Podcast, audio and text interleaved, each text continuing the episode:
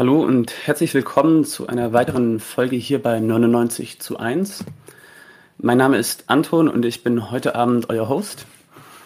Ja, ich habe mir einen ganz besonderen Gast eingeladen, nämlich keinen geringeren als Kerem Schamberger.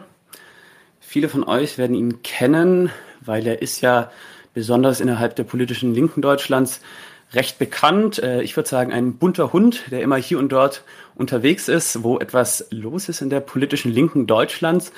Und ich habe ihn eingeladen zu seinem Herzensthema. Da denken jetzt alle an die Kurden. Und in diesem Fall, jetzt sprechen wir mit ihm vor allem auch über seine Doktorarbeit, ähm, die er ja schon vor einer Weile geschrieben hat, die jetzt auch veröffentlicht wurde vom System zum Netzwerk, Medienpolitik und Journalismus in Kurdistan. Also wir werden uns genauer die Medien der kurdischen Freiheitsbewegung anschauen und ja, ich glaube, das ist besonders schön, weil wenn man auch Kirems Medienantritte sich anschaut, er musste ja damals auch klagen, dass er überhaupt die Doktorandenstelle in München antreten konnte bei der ja, dortigen Ludwig-Maximilian-Universität.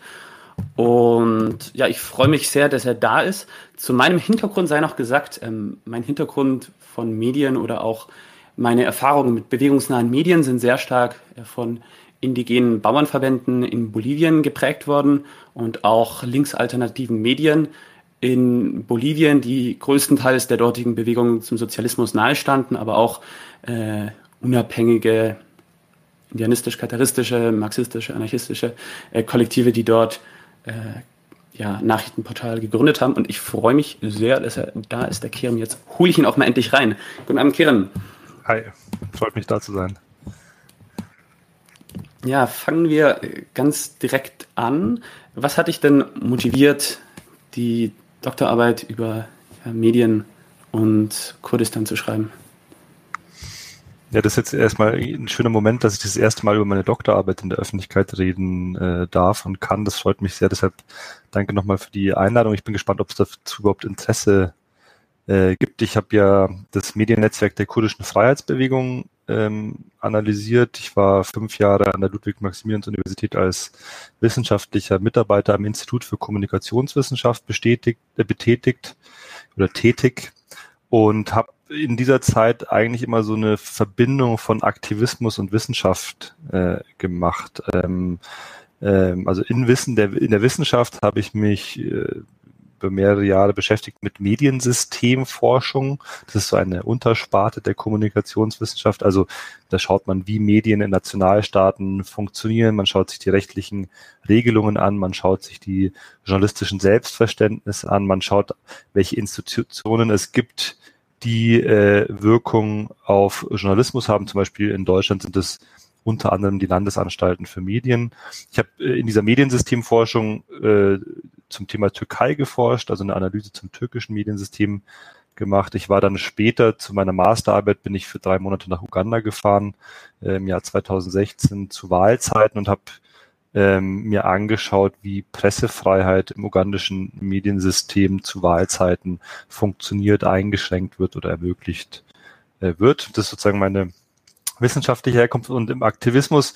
Ich bin, ja, ich meine, bin schon relativ lang politisch aktiv seit 2001. Ich war 2011 erstmals auf einer Delegation nach Kurdistan als Wahlbeobachter. Ähm, und als ich habe 2011 angefangen auch zu studieren und als Kommunikationswissenschaftler habe ich mich immer für äh, Medienarbeit äh, interessiert. Und wenn ich jetzt hier sozusagen auch von Aktivismus spreche, meine ich vor allem äh, kollektiven Aktivismus. Denn ich finde, in der deutschen Öffentlichkeit ist der Begriff oftmals sehr individualistisch besetzt, so ich äh, kehre, mache was, sondern also als ob ich ein Vertreter von einer Sache wäre, aber ich glaube, darum geht es nicht, sondern es geht um gemeinschaftliche, gemeinschaftliches Aktivsein. Und äh, noch ein Grund, warum ich diese Dissertation geschrieben habe, ist, dass äh, kurdische Thematiken im Mainstream vieler Forschungen immer nur aus einem Sicherheits- und Terror Terrorismusparadigma äh, heraus analysiert äh, werden. Äh, also was für eine Sicherheitsbedrohung stellt die kurdische Freiheitsbewegung da und so weiter. Und das wollte ich versuchen mit zu ändern. Äh, und da hat sich dann die Verbindung von Aktivismus und Wissenschaft dann auch angeboten äh, und um zu schauen, was ich mit, mit meiner Forschung dazu beitragen äh, kann. Und vielleicht ein letzter Punkt, äh, wenn man, äh, ich habe ja auch türkische Wurzeln, wenn man aus der Türkei kommt, dann kann man wissen, dass in den letzten vier Jahrzehnten sehr, sehr viele kurdische Journalistinnen getötet worden sind vom türkischen Staat, von Paramilitärs, in den letzten Jahren auch äh, vom, äh, von der IS-Terrormiliz. Und es ist auch so ein bisschen Motivation gewesen, im Andenken an diese Menschen äh, eine Forschung über sie und ihre Tätigkeiten zu betreiben. Ja, was denkst du, was ist so ein, wie soll man sagen, warum ist es so wichtig, sich mit kurdischen Medien zu beschäftigen? Ich will vielleicht mit einer Anekdote einsteigen. Also nicht, dass ihr euch wundert, ich habe hier sehr viele Notizen, weil ich will möglichst genau sein. Deshalb, wenn ich immer nach unten schaue, äh, dann bedeutet das, ich äh, lese mir meine Notizen durch. Ähm, ich will aber mit einer Anekdote anfangen. Und zwar, ich war wirklich sehr oft in, in Nordkurdistan, im türkischen Teil Kurdistans und ähm, habe da einen guten Freund, der mit hat, der ist so Anfang 50 und der hat mir immer erzählt, wie sie in Ende der 80er, Anfang der 90er Jahre äh, im Geheimen kurdische Musik gehört haben. Und zwar äh, hatten die äh, auf Kassetten kurdische Lieder, äh, die waren verboten damals und die hatten die immer in ihrem Hof vergraben. Und immer, wenn sie die anhören wollten, sind sie in einen Raum, haben das ausgegraben, haben den Kassettenrekorder angestellt äh, und äh, haben die Musik gehört und währenddessen sind Leute an der Tür äh, Wache gestanden, um zu schauen, falls die türkische Militärgendarmerie vorbeikommt oder so. Äh, und das bedeutet einfach, also es war einfach eine krasse Geschichte, wo ich, wo, wo wo sich schon zeigt, dass Medien eine wichtige Stellung haben. In, dem, in diesem Sinne, also in dem Fall waren es halt künstlerische Medien, also Musik ähm, und auch was für eine Repression äh, diese Medien äh, ausgesetzt sind. Und das ist, also, glaube ich, allein schon Grund genug, sich das anzuschauen. Aber ich glaube, auch nochmal ein bisschen aus einer anderen Perspektive, wenn man einschätzt oder wenn man glaubt, dass die kurdische Freiheitsbewegung eine der größten sozialen Bewegungen des Nahen Ostens oder Westasiens diese beiden Begriffe immer wieder verwenden, oder auch der ganzen Welt ist, also, also eine soziale Bewegung, die sich für die Anerkennung der Rechte von Kurdinnen und auch die generelle Emanzipation der Menschen einsetzt, dann ist es, glaube ich, auch relevant zu schauen, wie ihre Kommunikations- und Informationspolitik ähm, funktioniert, auch um zu schauen, was andere soziale Bewegungen daraus lernen könnten. Also da können wir, glaube ich, nochmal äh, drauf eingehen später. Ähm, und es ist ja, diese, diese Anekdote, die ich erzählt habe, macht deutlich, dass allein die schiere Existenz einer kurdischen Identität für die Nationalstaaten in der Region, also Türkei, Iran, Irak, Syrien, eine Bedrohung der staatlich definierten hegemonialen Identität darstellt. Und diese Identitäten, diese unterschiedlichen, die es in der Region gibt, sind nicht nur, aber auch medial vermittelt. Ähm, und ich glaube, das ist halt wichtig, äh, sich anzuschauen, wie kurdische Medien funktionieren. Medien werden immer, kurdische Medien wurden in ihrer Geschichte schon immer ähm, äh, verfolgt. Äh, das erste kurdische Medium war 19, äh, 1898 die Zeitschrift Kurdistan, die am 22. Äh, April gegründet worden ist. Übrigens nicht in Kurdistan, sondern in Kairo, also damals schon im Exil. Also es hat eigentlich dann angedeutet, was ich als, als, äh, in, als historische Pfadabhängigkeit beschreibe, weil viele Medien äh, die einen kurdischen Anspruch hatten, nicht in Kurdistan erschienen sind, sondern in Europa oder in der Türkei oder in anderen Teilen ähm, der, der Welt. Und ich vielleicht, vielleicht noch einen letzten Punkt, ich habe auch viele Punkte eigentlich, die ich dazu sagen kann, ähm, dass es heute Medien gibt, die sich selbst als äh, kurdisch definieren können, ist keine Selbstverständlichkeit, sondern ein historisches Produkt der Kämpfe politischer Bewegungen. Also allein die Möglichkeit, heute in der Öffentlichkeit halbwegs ungestraft die kurdische Sprache sprechen zu können, ist Ergebnis eines langen politischen ähm, äh, Kampfes, also eines wirklich dediziert politischen Kampfes. Und deshalb sind die meisten kurdischen Medien heute auch direkt oder indirekt an politische ähm, Akteurinnen ähm, gebunden. Also das ist, glaube ich, eine, eine recht komplexe Begründung, warum es wichtig ist, sich mit kurdischen Medien zu beschäftigen. Ich könnte noch eine Wissenschaftsperspektive einnehmen auf dieses Thema. Äh, ich habe ja gesagt, ich komme aus der Mediensystemforschung. Die ist sehr nationalstaatlich orientiert. Also man sagt, ein Nationalstaat, ein Mediensystem. Ähm, das liegt an etwas, das man in der Soziologie als methodologischen Nationalismus bezeichnet innerhalb der Sozial, äh, nicht nur in der Soziologie, sondern auch innerhalb der gesamten Sozialwissenschaften, also dass Nationalstaaten äh, un, also eine Art unhinterfragte, quasi natürliche Einheit sozialwissenschaftlicher Analyse äh, darstellt. Aber wenn man sich kurdische Medien anschaut, dann sieht man, dass sie gezwungenermaßen aufgrund der Repression, der Verfolgung, der Vertreibung transnational äh, arbeiten äh, müssen. Und dann kann, muss, kann man sagen, wie lässt sich das jetzt eigentlich beschreiben und erklären? Wie kann man sozusagen out of the box of the äh, nation state container ähm, äh, denken? Und äh, genau, ich, äh, ich, ich glaube, die westliche Kommunikationswissenschaft ist sehr geprägt von einem Eurozentrismus oder einem Westzentrismus. Ich, äh, und die Arbeit zu kurdischen Medien ist dann auch ein Beitrag zur Internationalisierung. Ich spreche dann auch im Verlauf der Arbeit irgendwann nicht mehr vom kurdischen Mediensystem, also aufgrund dieser Kritik des methodologischen Nationalismus, sondern von einem Mediennetzwerk, um eben diese Transnationalität stärker zu erfassen. Sorry für die lange Antwort, aber ja. Doch, ähm, eine sehr einleuchtende Antwort. Und damit meine Bezugnahme äh, mit Bolivien nicht äh, vergessen wird, äh, füge ich einfach mal hinzu, dass ja ich da einige ähm, Bezugspunkte herstellen konnte, weil ja in Bolivien es auch sehr viele verschiedene indigene äh, Völker oder Nationalitäten gibt. Die größten dort sind Aymaras und Quechuas am größten die Aymaras in diesem Fall, aber im Andenraum sind die Quechuas oder in, in ganz Lateinamerika neben den Guaranis äh, das, das größte angestammte Volk, das schon vor der Kolonialisierung durch die europäischen Kolonialherren, vor allem die Spanier und Portugiesen, äh, dort war. Und auch die wurden historisch unterdrückt. Ähm, die Sprachen wurden verboten, zumindest wenn sie ja echte Bürger in der ersten also sozusagen vollwertig anerkannte Bürger werden wollten. So ähnlich wie ähm, wir das auch schon in der Folge zu, äh, also na, BAFTA ist in der Folge mit, mit dir und Rosa äh, angesprochen hat, so wie die türkische, ähm, ja, der türkische Nationalismus das Kurde-Sein assimilieren wollte, so wurde es eben auch in diesen Ländern assimiliert und dann gab es natürlich auch ähm, Widerstände dagegen und Kommunikationsnetzwerke, Radios beispielsweise, die dann auf Aymara, auf Quechua weiter gesendet haben.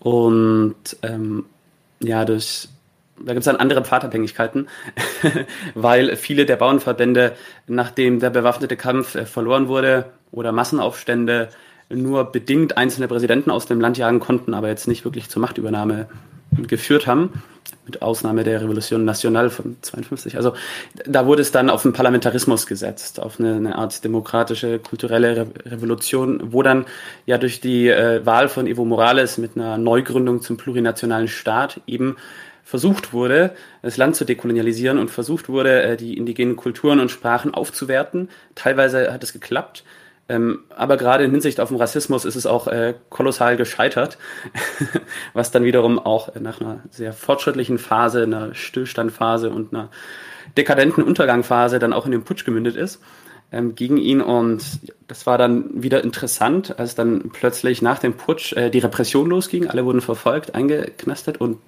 das hat dann erst richtig dazu geführt, dass eine Eigendynamik von unten entsteht äh, und Menschen selbst äh, ja, Medien machen. Aber lass uns doch loslegen jetzt mit der Analyse kurdischer Mediennetzwerke. Was sind denn die wichtigen äh, kurdischen Medien, die unsere Zuschauerschaft kennen sollte? Also vielleicht ähm, zu Beginn noch mal kurz ein Wort zur Methode, also wie ich überhaupt vorgegangen bin. Ich habe eine, eine verschiedene Methoden kombiniert in dieser Forschungsarbeit. Ich habe Feldforschung betrieben, indem ich nach Rojava gefahren bin, nach Südkurdistan, nach Belgien, nach äh, Neu-Isenstadt bei Frankfurt. Äh, ich habe äh, währenddessen äh, mehr als äh, 50 Expertinnen-Interviews geführt, also mit vor allem mit kurdischen Journalistinnen, aber auch anderen medialen oder MedienakteurInnen äh, und ich habe eine Dokumentenanalyse gemacht, also indem ich mir Zeitungsartikel äh, angeschaut habe, indem ich mir selbst schriftlich festgehaltene Selbstverständnis oder auch Gesetzestexte angeschaut äh, habe. Das vielleicht sozusagen zur, zur empirischen Grundlage dieser Arbeit. Das habe ich mir alles nicht ausgedacht, sondern einfach war ein äh, vier, vier, viereinhalbjähriger Forschungsprozess, der sehr, sehr spannend ähm, war. Vielleicht sage ich auch zu Beginn jetzt mal das zentrale Ergebnis dieser Arbeit. Das würde ich gerne so ein bisschen äh, ablesen, nur damit man weiß, was die Basis ist, von der ich dann ausgebe, also ausgehe. Ich, ich spreche bei kurdischen Medien von einem nicht staatlichen, transnationalen und historisch gewachsenen Netzwerk, das über bestehende Länder oder sogar Kontinentalgrenzen hinweg existiert. Also zum Beispiel in Westasien, nahe im Osten und äh, Europa. Und um dieses Netzwerk beschreiben zu können, ähm, habe ich auf Begrifflichkeiten und Bilder der Netzwerktheorie, zum Beispiel von Manuel Castells, äh, zurückgegeben und beschreibt das Mediennetzwerk als, dass, dass es aus verschiedenen Knoten besteht, die grenzübergreifend miteinander in ähm, Verbindung stehen. Und genauer gesagt handelt es sich beim kurdischen Mediennetzwerk um drei voneinander relativ losgelöste Netzwerke, einem Netzwerk KDP-nahe äh, Medien, einem Netzwerk von PUC-nahen Medien und einem Netz Mediennetzwerk der kurdischen ähm, Freiheitsbewegungen. Ähm, das ist jetzt ein bisschen holzschnittartig, weil es gibt auch noch andere Medien, aber das sind die dominierenden Medien. Äh, vielleicht kurz zur Erklärung. Äh, KDP, PUK und kurdische Freiheitsbewegung sind die drei zentralen politischen Akteuren, äh, Akteure, wenn es äh, um Kurdistan äh, geht. Kurdische Freiheitsbewegung äh, ist bekannt als PKK beziehungsweise als KCK, KCK, Union der Gemeinschaften Kurdistans, ähm, die in allen vier Teilen Kurdistans äh, äh, präsent ist. Die KDP konzentriert sich vor allem auf äh, Südkurdistan, Nordirak, einem gewissen Teil dort äh, und die PUK auch, die Patriotische Union Kurdistans auch. Äh, die KDP, Kurdische Demokratische Partei, äh, hat ähm, äh, auch Ableger zum Beispiel in der Türkei oder in Rojava, die sind dort aber verhältnismäßig ähm, klein. Und der Schwerpunkt meiner Forschung liegt auf der Erforschung der Medien der kurdischen äh, Freiheitsbewegung, die sind vor, die sind bisher relativ unerforscht und es für mich ist auch interessanter gewesen, die zu analysieren, weil KDP und PUC-Medien ähm, und auch ihre die Politik dieser beiden Parteien meiner Einschätzung nach keine emanzipatorische Perspektive für die Region äh, anbieten und die kurdische Freiheitsbewegung einfach an sich eine große soziale Bewegung ist. Und jetzt, welches sind die wichtigen Medien, äh, der kurdischen Freiheitsbewegung, da könnte ich jetzt sehr, sehr viele aufnennen und es würde euch wahrscheinlich nichts sagen. Ich nenne mal zum Beispiel den Fernsehsender Media Haber, den Fernseher Ronahi TV, den äh, isidisch-kurdischen Sender Chira TV, die Nachrichtenagentur ANF, die kennen vielleicht einige, weil die mittlerweile auch eine deutsche Ausgabe hat. Aber es gibt in der Türkei zum Beispiel auch Mesopotamia Agence, also die Nachrichtenagentur Mesopotamien. Es gibt in äh, Rojava die Nachrichtenagentur Anha. Es gibt den äh, Frauensender Jin TV. Äh, man kann sagen, dass äh, diese kurdischen Medien schon eine gewisse regionale Aufteilung haben äh, und auch eine Art inhaltliche Aufteilung. Also mit regional meine ich es zum Beispiel Anha und Ronai TV sind eher Sender und Medien, die für Rojava äh, senden und berichten. Äh, Media Haber ist eher so die für ähm, Kurdinnen senden, die auch Türkisch sprechen, weil die, die Sprache hauptsächlich auf Türkisch ist. Äh, und inhaltliche Aufteilung meine ich mit, es gibt einen Frauensender, es gibt einen esidischen Sender, es gibt einen alevitischen Sender und so weiter. Und sie alle bilden das Mediennetzwerk der kurdischen äh, Freiheitsbewegung. Ich meine nicht, dass damit nicht, dass alle direkt an die Bewegung angebunden sind. Äh, wie diese Anbindung äh, funktioniert, erzähle ich gleich. Ähm, ähm, Genau, aber ich glaube, dass das Netzwerk, also man vielleicht nochmal zum Schluss die Begrifflichkeit, also die jeweiligen Netzwerke bestehen aus flexibel miteinander verbundenen Knotenpunkten, die zum einen einzelne Medienorganisationen oder Journalistinnen sind oder auch journalistische Selbstorganisationen wie zum Beispiel die Freie Medienunion IRA in Rojava auf der einen Seite und auf der anderen Seite die jeweilige politische Partei oder Bewegung, die ebenfalls Teil, ebenfalls Teil dieses Mediennetzwerks ist. Und äh, in diesem Netzwerk ist die, der politische Akteur jeweils dominierend über die Medien. Wie und warum äh, können wir vielleicht gleich nochmal besprechen. Jetzt habe ich aber schon eine Nachfrage, nämlich du hast äh, gesagt, dass aus deiner Sichtweise her die KDP und die PUC keine emanzipatorische äh, Perspektive bietet in, mit ihren Medien. Warum? Ähm, naja, man sieht es ja sozusagen auch an der, ich würde es schon fast als Systemkonkurrenz bezeichnen, zwischen der demokratischen Selbstverwaltung in Nordsyrien Rojava und äh, dem existierenden Status quo im von der KDP kontrollierten Teil Südkurdistans Nordiraks. Ähm, die, die KDP ähm, äh, sozusagen favorisiert einen nationalstaatlichen neoliberalen Kapitalismus, eine Art Patronagesystem, das auf Abhängigkeit der Leute basiert, die, die Loyalität der Menschen wird sich erkauft, indem äh, Gelder, die aus der Ölförderung gewonnen werden, an die verteilt werden und sobald sie nicht loyal sind, äh, wird das gekürzt oder nicht mehr ausgezahlt. Äh, und die, die demokratische Selbstverwaltung, ich meine, die, Kurdisch, die auf den Prinzipien der kurdischen Freiheitsbewegung basiert, also äh, eine Art von basisdemokratischer Rätedemokratie, Frauenbefreiung, äh, ähm, Ökologie und so, äh, ist sozusagen der Versuch eines Sozialismus des 21. Jahrhunderts aufzubauen. Also da, da clasht es so und diese Clash, Clashes sieht man auch in den, den jeweiligen kurdischen äh, Medien. Also während sich Medien der KDP eher an westlichen äh, Standards versuchen zu orientieren und äh, auf äh, Hightech setzen und so weiter, äh, versuchen Medien der kurdischen Freiheitsbewegung eigentlich einen ganz eigenen Journalismus aufzubauen und zu entwickeln. Also ist die kurdische Freiheitsbewegung, kann man dann ganz klar einkategorisieren im, im Sinne äh, von Öcalans ähm, demokratischer Moderne, so davon inspiriert oder beeinflusst sozusagen. Ja, auf jeden Fall. Aber das und ist ja, glaube ich. Akteure halt ganz und gar nicht.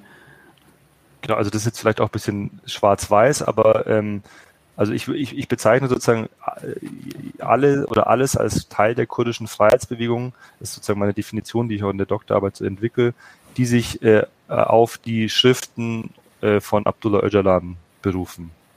Also das heißt, damit meine ich sozusagen nicht, es muss nicht immer eine direkte Anbindung an die PKK oder die KGK gegeben sein, sondern es ist eine ideologische, weltanschauliche äh, Anbindung und die ist auf jeden Fall bei vielen der Medien ähm, gegeben. Ganz, ganz abgesehen davon, dass eine direkte Anbindung an die kurdische Bewegung zum Beispiel im, im türkischen Teil äh, Kurdistans gar nicht möglich wäre, weil dann sofort ja alles verboten werden würde, sondern es funktioniert eher darüber, dass man die gleichen Prinzipien, die gleichen Werte und Moralvorstellungen teilt und somit miteinander verbunden ist. Okay. Du hast ähm, ja, ich glaube, das war zur Methodologik. Auf jeden Fall hast du das Wort Akteurstrukturdynamik äh, häufig verwendet. Komplizierter Begriff. Und dann sozusagen, äh, ja, äh, da wollte ich dich fragen, was heißt das und wie, in welchem Verhältnis steht die zur, zur Netzwerkdarstellung? Könntest du uns da noch vielleicht ein, zwei Begrifflichkeiten klären, bevor wir dann ja, also äh, zu den eigentlichen also Fragen kommen? Erstmal braucht jede äh, Doktorarbeit ein theoretisches Grundgerüst. Ähm, ich glaube, das ist äh, nicht nur in den Sozialwissenschaften so. Und vielleicht können wir kurz über die Rolle von Theorien in Forschung äh, reden. Also ich glaube, wir laufen ja alle nicht ohne Vorannahmen durch die Welt. Also unser Blick auf die Welt ist immer geprägt durch gewisse Annahmen, Vorurteile, Wissensbestände. Äh, unsere Wahrnehmung ist sozusagen strukturiert von impliziten und expliziten Theorien. Und wenn ich jetzt sozusagen eine Theorie verwende, dann kann man sagen, dass diese Theorie wie ein Scheinwerfer ist, äh, der bestimmte Dinge der Realität beleuchtet und hervorhebt und andere Dinge verdunkelt oder in den Hintergrund äh, treten lässt. Und ich glaube, das ist sozusagen ganz wichtig, äh, diese, Theorie, diese theoriebasierte Arbeit, weil äh, die Realität an sich unbegrenzt ist und ich ein Werkzeug brauche, diese irgendwie einzuschränken. Und ich habe mich in dieser Arbeit für die Akteurstrukturdynamik äh, entschieden. Die wurde von Uwe Schiemank, einem deutschen Soziolo Soziologen, vor ungefähr 30 Jahren angefangen zu entwickeln und ist eine Art Verbindung von systemtheoretischen Ansetzungen mit Handlungstheorien. Also mit Schiemank gesprochen, äh, analysiert die Akteurstrukturdynamik die wechselseitige Konstitution von handelndem Zusammenwirken und sozialen Strukturen. Also äh, betrachtet wird, inwiefern das gemeinsame, wechselseitig bezogene Handeln von äh, individuellen oder von kollektiven Akteuren von sozialen Strukturen geprägt, geprägt wird und wie wiederum dieses Handeln der Akteurinnen selbst soziale Strukturen prägen, ausbilden oder auch einreißen.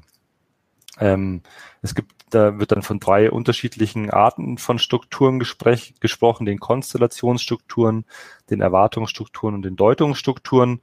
Ähm, es geht also insgesamt darum, wie kollektive Handlungen Strukturen erschaffen, erhalten, verändern oder sogar zerstören können. Das habe ich ja gerade schon äh, gesagt. Und ähm, für Schimank schaffen diese Konstellationsstrukturen oder diese Konstellationen handelnden Zusammenwirkens eine, eine, von einer Pluralität, von einer Vielzahl von Akteurinnen insgesamt soziale Strukturen.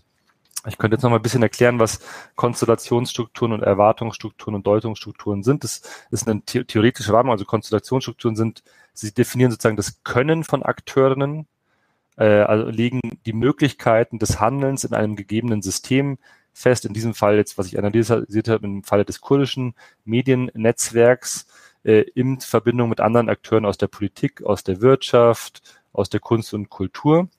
Das sind die Konstellationsstrukturen. Also welche Akteurinnen gibt es, die irgendwas mit Medien zu tun haben?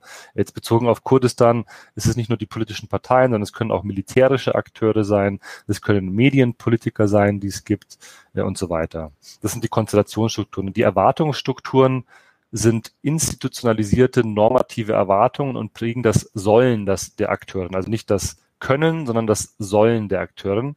Und dieses Sollen kann äh, formeller als auch informeller Natur sein. Also formelle, formelle Erwartungen sind ganz einfach gesprochen rechtliche Gesetze, Regelungen und Verhaltenserwartungen an äh, die Akteurinnen, als zum Beispiel Mediengesetze oder was äh, Medienrechtsprechung.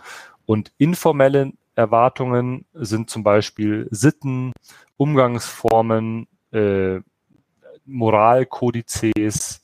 Ähm, es sind, äh, um mit Schimang zu sprechen, alle Arten von informellen sozialen Regeln, wie sie innerhalb größerer oder kleinerer Gruppen Geltung besitzen. Äh, zur Erwartung zähle ich auch Ideologien und Ideen von äh, nicht journalistischen Akteurinnen, die einen Einfluss auf Medien haben äh, können. Es geht da, ja, genau, also es, das sind sozusagen diese Erwartungen und dann äh, Erwartungsstrukturen, dann gibt es die Deutungsstrukturen, das ist sozusagen das Wollen der Akteure, also was wollen die Akteurinnen machen, was wollen kurdische Journalistinnen mit ihrer Arbeit äh, erreichen. Das sind zum Beispiel äh, Selbst- und Rollenverständnisse von Journalistinnen in einem gegebenen äh, Mediensystem. Also wie sehen sie ihre Arbeit, warum machen sie das überhaupt, was ist ihr Ziel damit? Also das ist sozusagen die theoretische äh, Rahmung der Arbeit. Das war jetzt ein bisschen komplex, aber ja, kann man in der Doktorarbeit einfach nachlesen. Ja, hast du ansonsten noch was äh, zum theoretischen Rahmen, zur Vorgehensweise nee, ich glaub, sagen? Das, das, das, Wichtigste? das ist auch das Langweiligste, glaube ich. Genau, jetzt wird es nämlich interessanter. Äh, du hast es auch schon ein bisschen angedeutet, dass es Interessen gibt, ähm, nämlich ja, jetzt die Frage halt, wie sind die kurdischen Medien von politischen Akteurinnen geprägt und vor allem auch ihren Interessen? Also ich habe ja ganz zu Beginn gesagt, dass äh, kurdische Medien Ergebnis äh, politischer Kämpfe um Anerkennung äh, sind. Also sie sind ohne politische Kämpfe würde es keine kurdischen äh, Medien geben. Also Mediennetzwerke sind also ein jeweils historisches Produkt äh, eines jahrzehntelangen Kampfes dieser Bewegung. Und dazu zähle ich auch die KDP und die PUK, weil die auch äh, sehr stark äh, um die, für die Existenz der Kurdinnen und Kurden gekämpft haben in den vergangenen Jahrzehnten, trotz aller Kritik, die ich an ihnen ähm, habe. Ähm, und diese Mediennetzwerke sind damit auch geprägt von einer starken Pfadabhängigkeit, von der ich immer wieder spreche, deren Primat bis heute äh, auf dem Politischen liegt. Also es sind politische Akteurinnen, die im Mediennetzwerk im jeweiligen äh, dominant äh, sind. Und auch, ich meine, man könnte ja die, die, die, man könnte den Eindruck haben, dass wenn ich von Netzwerk spreche, dass es äh, hierarchiefrei ist. Das hat man immer so einen Eindruck, Netzwerke sind hierarchiefrei. Äh, das stimmt aber nicht, zum Beispiel vor, vor allem in Bezug auf die kurdischen Mediennetzwerke. Da sind, wie ich gerade gesagt habe, Parteien und politische Bewegungen zentral aufgrund dieser historischen äh, Pfadabhängigkeit. Und wie kontrollieren politische Akteurinnen jetzt in Kurdistan Medien, also beziehungsweise wie sind ihr, wie setzen sie ihre Interessen an Medien durch? Ähm, erstens, äh, das wird jetzt nicht so groß überraschend sein, wenn man sich ein bisschen auch mit der politischen Ökonomie von Medien, also aus einer marxistischen Perspektive äh, beschäftigt hat. Erstens durch äh, Finanzierung und äh, die Bereitstellung von grundsätzlichen Ressourcen, damit Medien überhaupt existieren können. Also es geht um Geld und äh, Ausstattung. Ich glaube, in Kurdistan gilt das ohne ökonomische Unterstützung durch die politischen Bewegungen einzelner Politikern oder auch über Geschäftsleute, die einer politischen Partei nahestehen, dass ohne diese Unterstützung von diesen Akteurinnen äh, kein Medium überleben könnte. Also es ist nicht so wie im Westen, da ist ja die Hauptfinanzierungsweise von Medien, von privaten Medien äh, ich meine nicht staatliche, sondern private Medien, über, äh, über Werbung und Anzeigen auf der einen Seite und Abos und Straßenverkauf auf der anderen Seite.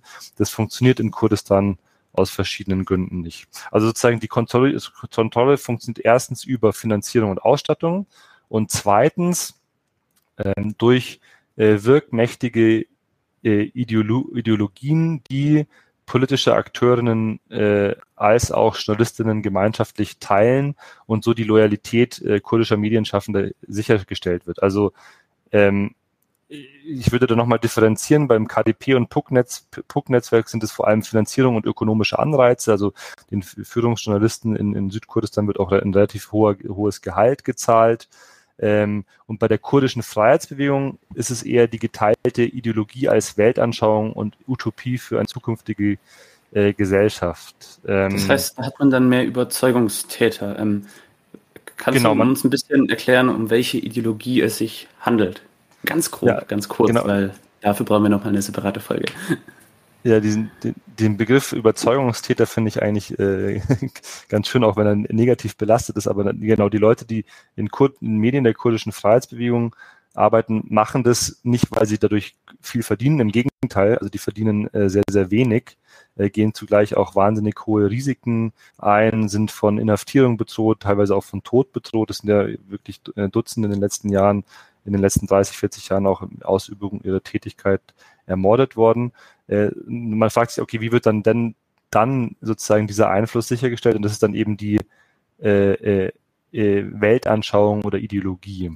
Und äh, dabei handelt es sich um das äh, maßgeblich von Abdullah Öcalan entwickelte Konzept oder Gesellschaftsentwurf der demokratischen Moderne oder auch des demokratischen Konföderalismus und einer daraus sich ableitenden Medientheorie. Also was für die anderen Medien die finanziellen Mittel sind, ist für, für die Medien der Freiheitsbewegung eine attraktive Utopie, für, sie, für die sich der schlecht oder gar nicht bezahlte Einsatz dann auch äh, lohnt. Also hier geht es um die Werte und Ziele des Netzwerks der kurdischen Freiheitsbewegung, die zu einer würde ich sagen, Theorie der Praxis geworden sind, weil sie das Denken, Denken und Handeln vieler kurdischer Journalistinnen äh, prägt.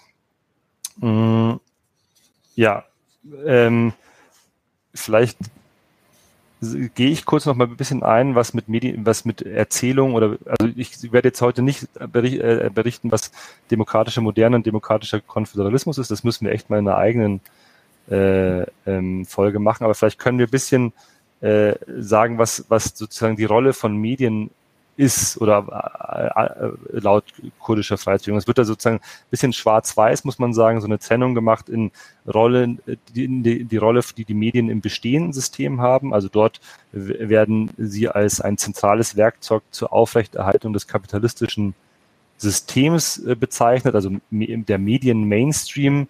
Also kapitalistische Presse ist für Öcalan eng mit den Eliten des Staates verbunden, die, Zitat, über hochentwickelte Medienkanäle verfügen, Zitat Ende, um so ihre Ideologien von Konkurrenz, von Nationalismus und Sexismus zu verbreiten. Äh, also für ihn sind Medien vor allem, äh, also Medien des Bestehenden, vor allem Lautsprecher der jeweiligen Denkweise des Systems, in dem sie äh, existieren. Also er, reiht damit Medien, ist auch ein bisschen so an Adorno angelehnt, äh, in einen Hegemonieapparat des Liberalismus ein, zu dem er auch Schulen, Universitäten, Kasernen und Gotteshäuser äh, zählt. Also das ist sozusagen die eine Seite, was ist die Rolle von Medien im bestehenden System. Und äh, äh, es kommt aber immer darauf an, äh, wer die Medien für welchen Zweck einsetzt. Also wenn es zum Beispiel soziale Bewegungen, linke Parteien, Minderheiten oder auch natürlich die kurdische Freiheit, äh, Freiheitsbewegung ist, dann ist es sozusagen, dann können Medien auch Werkzeuge des äh, Fortschritts sein. Also zum Beispiel darüber, äh, äh, um, um eine Diskussion zu ermöglichen, wie und mit welchem Ziel gesellschaftliche Veränderungen äh, angegriffen äh, werden sollen. Also er sieht, er tut dann sozusagen den Medien ein, ein, ein ähm, eine, als eine Diskussionsplattform äh, beschreiben, wie man oder in welche, wo man diskutieren kann, in welche Richtung man eigentlich eine gesellschaftliche Entwicklung ähm, erreichen will. Ist das dann noch an Adorno angelehnt? Oder ist das dann schon auf einer anderen Ebene? Das würde ich sagen, also Adorno hat sich, glaube ich, mit solchen Sachen nicht so beschäftigt. Also Vielleicht er Enzberger eher, oder ich weiß nicht, was für Enzberger. Ja, ich weiß gar nicht, ob, ob Öcalan Enzensberger gelesen hat. Es gibt eine Liste von Büchern, die er im Gefängnis, also er sitzt ja seit 99 im Knast, gelesen hat, aber ich weiß nicht, ob Enzensberger dabei ist. Muss ich mal äh, naja, muss ich mal äh, anschauen. Aber auf jeden Fall, ich, was vielleicht, ich, ich will noch mal ein Beispiel bringen. Also äh, es gab im 19. und 20. Jahrhundert eine große Erzählung des sogenannten wissenschaftlichen Sozialismus. Und diese Erzählung hat äh, hunderte Millionen von Menschen begeistert, hat sie aktiv werden lassen, um für gesellschaftliche Veränderungen einzutreten. Und äh, eine solche Gegenerzählung zum bestehenden System äh, versucht die äh, äh, kurdische Freiheitsbewegung eben jetzt in Form des, der demokratischen Moderne als eine Gegenideologie zu Kapitalismus, Nationalstaat und Patriarchat äh, aufzubauen. Und innerhalb dieser großen Erzählung haben eben auch Medien ihren ähm, Platz. Ich glaube, das ist ganz, ganz äh, wichtig, um das nochmal äh, nachzuvollziehen, auch wenn es jetzt ein bisschen äh, länger war. Aber ich meine, diese, diese gemeinschaftliche Ideologie führt dann dazu, dass eine Journalistin, die bei Ronahi TV in Kamischli in äh, Rojava arbeitet, weiß, dass sie ohne Probleme je, jederzeit die Bilder der, Agent, der feministischen Jin News Agentur mit Sitz in Diyarbakir, also im anderen Teil Kurdistans, verwenden kann oder jederzeit eine Interviewpartnerin aus den Redaktionen der Fernsehstudios in der Nähe von Brüssel, in der kleinen Stadt Denderlö, wo viele kurdische Medien sitzen, äh, bekommen kann. Äh, also das ist sozusagen der gemeinsame Rahmung jenseits der finanziellen äh, Ausstattung und Ausrüstung, äh, der all das zusammenhält. Ja, sehr schön. Ähm ja, kleiner Vergleich nochmal zu Bolivien. Bei mir dort, ähm, glaube ich, ist so der Dialog zwischen Marxismus und Indianismus unumgänglich. Äh, jetzt und hinzu kommt vielleicht noch so ein bisschen äh, Tradition, dritte Weltnationalismus. Auf lateinamerikanischer Ebene könnte man vielleicht den Sozialismus des 21. Jahrhunderts als die treibende Ideologie angehen, was jetzt äh, Chavez seine Diskurse anging, die eben auch ja, Millionen Menschen in den Massenparteien, Arbeiterparteien bewegt haben. Aber ähm, bleiben wir doch bei den bei den Fragen ähm, jetzt die zur zweiten These von den Ergebnissen deiner Doktorarbeit. Wie hat denn die nationalstaatliche Repression sich ausgewirkt auf die Entstehung, Aufrechterhaltung und vor allem auch eine mögliche Stabilisierung dieses transnationalen Mediennetzwerks? Also erstmal muss man sagen, dass das kurdische, das Netz, das Mediennetzwerk der kurdischen Freiheitsbewegung extrem resilient ist äh, und nationalstaatliche Einflüsse äh, eher immer ins Leere laufen hat lassen. Also weil ich analysiere das in der Doktorarbeit auch so ein bisschen so, dass ähm, ähm, dass der Einfluss von Nationalstaaten auf kurdische Medien eigentlich immer als negativ ähm, gesehen werden kann, also immer in Form von Einschränkungen, von Repression und Verfolgung. Ähm, äh, und trotzdem, also ich, man muss ja sagen, seit 40 Jahren gibt es jetzt äh, größere kurdische Medien. Es wurden hunderte von Journalisten eingesperrt und auch teilweise umgebracht und so. Und trotzdem gibt es diese Medien noch immer. Und ich, ich sehe das in der Arbeit so ein bisschen ins Positive und sage, ohne diese Verfolgung äh, wäre auch äh, ein, die Entstehung des, der Transnationalität dieses Mediennetzwerks gar nicht möglich gewesen. Und das will ich, kann man ja ganz konkret machen. Also, äh, weil Journalistinnen aufgrund ihrer Tätigkeit fliehen müssen, ihre, ihre Heimatstadt verlassen müssen oder ihr, ihre, ihr Heimatland verlassen müssen, äh, gehen sie ins nächste Land. Dort treffen sie auf die existierenden Strukturen der Medien der kurdischen Freiheitsbewegung und können dort weiterarbeiten. Also zum Beispiel in Rojava finden sich ganz viele kurdische Journalistinnen, die zuerst in der Türkei oder im türkischen Teil Kurdistans journalistisch gearbeitet haben, dann vor Gericht gestellt worden sind wegen ihrer journalistischen Tätigkeit, dann sind sie nach Rojava geflohen und so weiter. Ich, ich kann äh, zum Beispiel Selami Aslan, das ist ein, ein, einer, mit dem ich lange gesprochen hat, der moderiert heute in Denderlö bei Brüssel in Belgien äh, eine Sendung bei Media Haber, die Nachrichten oft auch. Er hat aber ursprünglich angefangen, bei der Mesopotamien-Nachrichtenagentur in, in der Türkei zu arbeiten, äh, muss, ist dann gezwungen gewesen, von dort ins Schengal-Gebirge in Südkurdistan bzw. Nordirak zu gehen, hat dort zu den Esidinnen geforscht und auch berichtet, ist dann kurz nach Rojava gegangen und ist dann von Rojava äh, eben nach äh, Belgien gekommen und hat in all diesen verschiedenen Teilen Kurdistans äh, ähm, Medienarbeit gemacht. Und also diese Verfolgung der Nationalstaaten hat überhaupt erst äh, zur Transnationalisierung des Mediensystems äh, bei, beigetragen. Ähm, genau. Ja, sehr interessant. Äh, die Beobachtung, ähm, dass die, die Repression von journalistischer Arbeit, von Medien einer Bewegung, dass die häufig nicht das eigentliche Ziel, äh, nämlich deren komplette äh, ja, ähm, Zensur oder das Aufgeben der Bewegung und der Berichterstattung, das läuft meistens fehl und hat häufig auch äh, ganz unerwartete Effekte, die klar, das ja, führt zu einem riesigen Leiden erstmal der Bewegung, aber im Gegenzug radikalisiert die sich und er kämpft vielleicht noch viel, viel entschlossener, gerade wegen der Widerstände weiter, gerade wegen der, der Märtyrer, die sie zu verbuchen haben, die die ganze Sache ja irgendwie doch zu einer persönlichen Angelegenheit und auch so ein bisschen heilig äh, für sie in ihrer individuellen Sichtweise macht.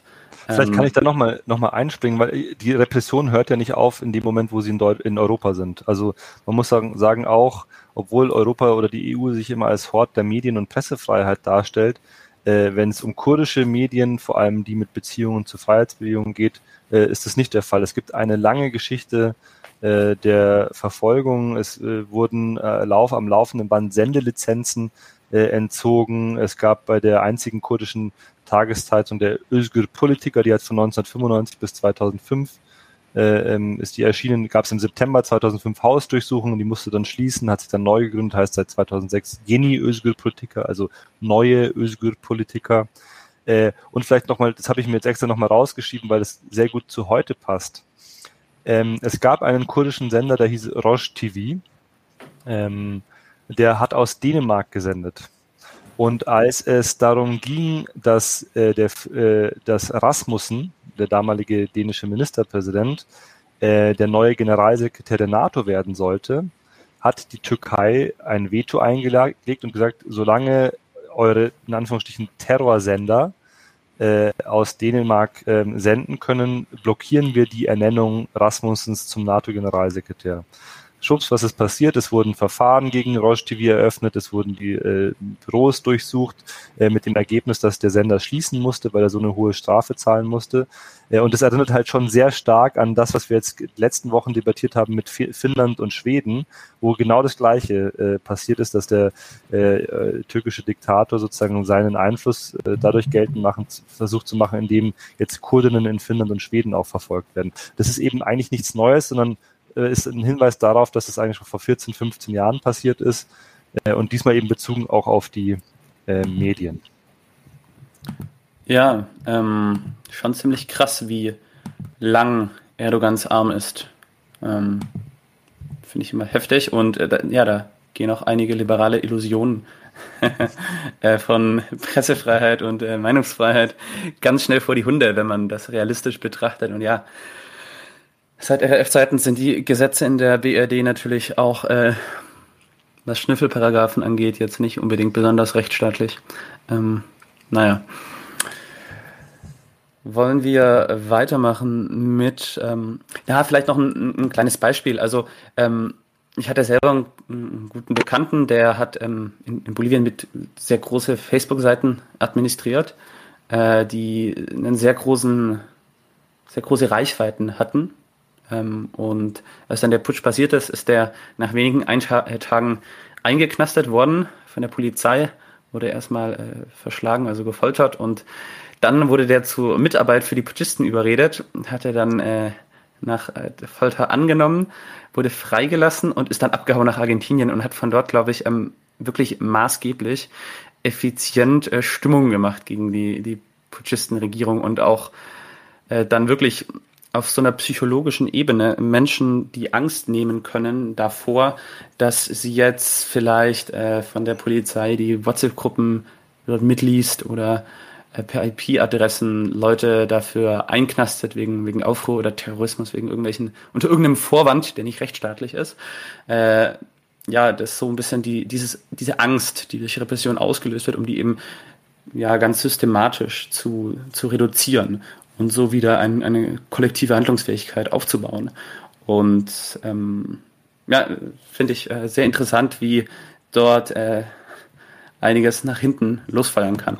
Die, die, diese Angst ist ja, würde ich sagen, bei kurdischen Journalisten auch schon längst überwunden. Also die sehen sich da wirklich auch in der Tradition des Kampfes und sagen, wenn einer von uns festgenommen wird oder wenn einer von uns inhaftiert wird oder, oder umgebracht wird, dann äh, werden, bücken wir uns, greifen seinen am Boden liegenden Stift auf und schreiben mit dem Stift weiter.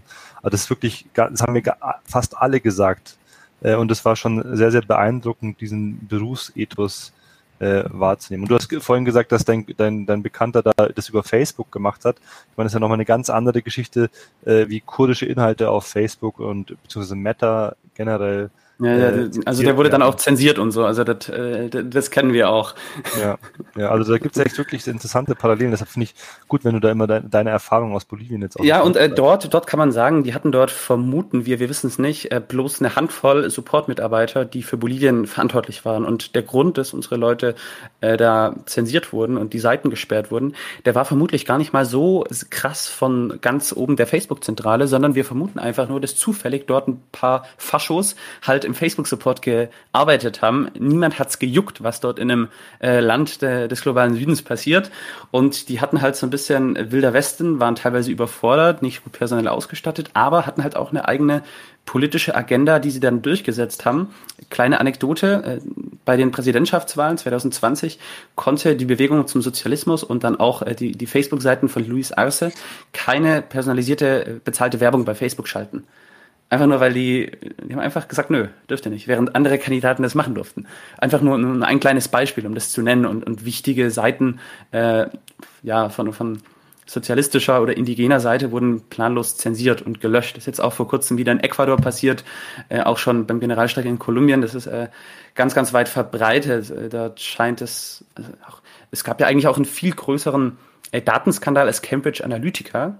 Ein noch größerer Datenskandal, war in Facebook gibt, äh, ich glaube, vierteljährlich ähm, ein Bericht raus über ja, äh, Bots und ähm, unauthentisches Nutzungsverhalten, Fake News, über Seiten oder Seitennetzwerke, Marketing Agencies, die äh, ja ethische und legale Standards äh, nicht respektieren und auch die AGBs und so weiter. Und äh, da wurden, das war dann auch im Sommer 2020, drei Fake News Netzwerke aufgedeckt, ein kleines in äh, Russland, ein kleines, ich weiß nicht mehr wo. Und das größte war aber von einer Firma namens CLS Strategies, Sitz in äh, Washington DC, ehemalige Mitarbeiter des Außenministeriums, äh, die dann Dreh- und Angeltürjobs hatten und systematisch Fake News in Mexiko, Venezuela und Bolivien äh, ja, verbreitet haben, sogar Verträge mit äh, entweder der, der bolivianischen Putschistenregierung oder halt auch dem äh, ja, New Endowment for Democracy unter Finanzierung der USAID, also die, die typischen amerikanischen Entwicklungszusammenarbeit beziehungsweise Putschisten-Organisationen dort. Ähm, ziemlich interessante Ver Verquickungen und ähm, ja, das ist dann auch ein bisschen nach hinten los, aber hat natürlich den, den Sturz von Evo Morales zumindest äh, mit unterstützen können, systematisch. Ähm, ja. Hast du ähnliche ähm, große Zensurerfahrungen auch, auch festgestellt, dokumentiert? Hast du ja vorhin auch schon anklingen lassen. In Bezug auf was meinst du? Jetzt auf kurdische Medien. Also im, im, im, im Bezug auf Facebook und anderen. Ja, gerade so auf Social Media. Sind die da schon so weit, dass die sagen, wir haben keinen Bock mehr, wir versuchen möglichst, weiß nicht, Radios, Zeitungen oder eigenen Webseiten das auszustrahlen? Oder ähm, nutzen die noch sehr aktiv Social Media? Also wenn, wenn ich ein bisschen kritisch sein darf, würde ich sagen, dass äh, die Medien der kurdischen Freiheitsbewegung äh, bisschen hinterher sind generell im Nutzen von Social Media. Ähm, das hat aber eben auch damit zu tun, dass die Erfahrung gemacht wird, dass äh, die Kanäle ständig gesperrt werden und äh, gelöscht werden und zensiert werden, äh, weil sie gegen in Anführungsstrichen Gemeinschaftsstandards äh, äh verstoßen und so weiter. Ähm, äh, also Zensur kurdischer Inhalte, die mit der kurdischen Freiheitsbewegung zu tun haben, äh, ist gang und gäbe und Alltag. Also das ist sozusagen der Standard. Ähm, und äh, das ist auch mit den politischen und ökonomischen Interessen Facebooks erklärbar. Es gab ja. äh, ein, ein Leak einer ranghohen Facebook-Mitarbeiterin, wo sie geschrieben hat, ja, wir sperren jetzt die Seite der JPG, der Volksverteidigungseinheiten, in Syrien in, äh, auf ganz, weltweit auf, ganz, auf Facebook aufgrund des türkischen Drucks hin, weil, und das steht da nicht drin, aber weil halt der türkische Markt für Facebook sehr groß ist und sehr ergiebig ist und deshalb man dort lieber weiter Geschäfte machen will. Ja, so das führt jetzt aber so ein bisschen weiter weg. Das wäre eigentlich nochmal äh, eigene Forschung wert, mhm. wie das genau abläuft. Ich habe immer auf meinem Blog da relativ viel zu geschrieben in den letzten Jahren. Das hat nicht, nicht Teil der Doktorarbeit. Okay. Dann ist die Frage, wie JournalistInnen ausgebildet worden sind und was äh, ja so der Rahmen ist, in dem die berichten. Gibt es rote Linien und wenn ja, was sind die roten Linien? Hm, vielleicht zum, zum ersten Teil erstmal. Also ich glaube, das Besondere an den Medien der kurdischen Freiheitsbewegung ist, dass sie die Ausbildung ihrer Journalistinnen äh, meist komplett selbst organisieren und äh, nicht auslagern beziehungsweise äh, nicht an nationalstaatliche Universitäten, Schulen oder andere Einrichtungen äh, überlassen, weil sie eine universitäre Ausbildung äh, an von Universitäten, die äh, sozusagen äh, in ihrer Wissensvermittlung auf den Prinzipien des Nationalstaats basieren, äh, sehr, sehr kritisch sehen. Man kann das jetzt aus einer wissenschaftlichen Analyse sagen, dass die, äh, die Freiheitsbewegung somit äh, sich auch ermöglicht, Einfluss auf die journalistischen Selbstverständnisse äh, zu nehmen und ihre Ideologie und die damit verbundene Medientheorie ähm, zu ähm, vermitteln in die Köpfe der auszubildenden Journalistinnen. Man muss dazu sagen, dass die meisten kurdischen Journalistinnen keine universitäre Ausbildung auch haben. Sie lernen ihren Job Learning by Doing in den äh, Redaktionen.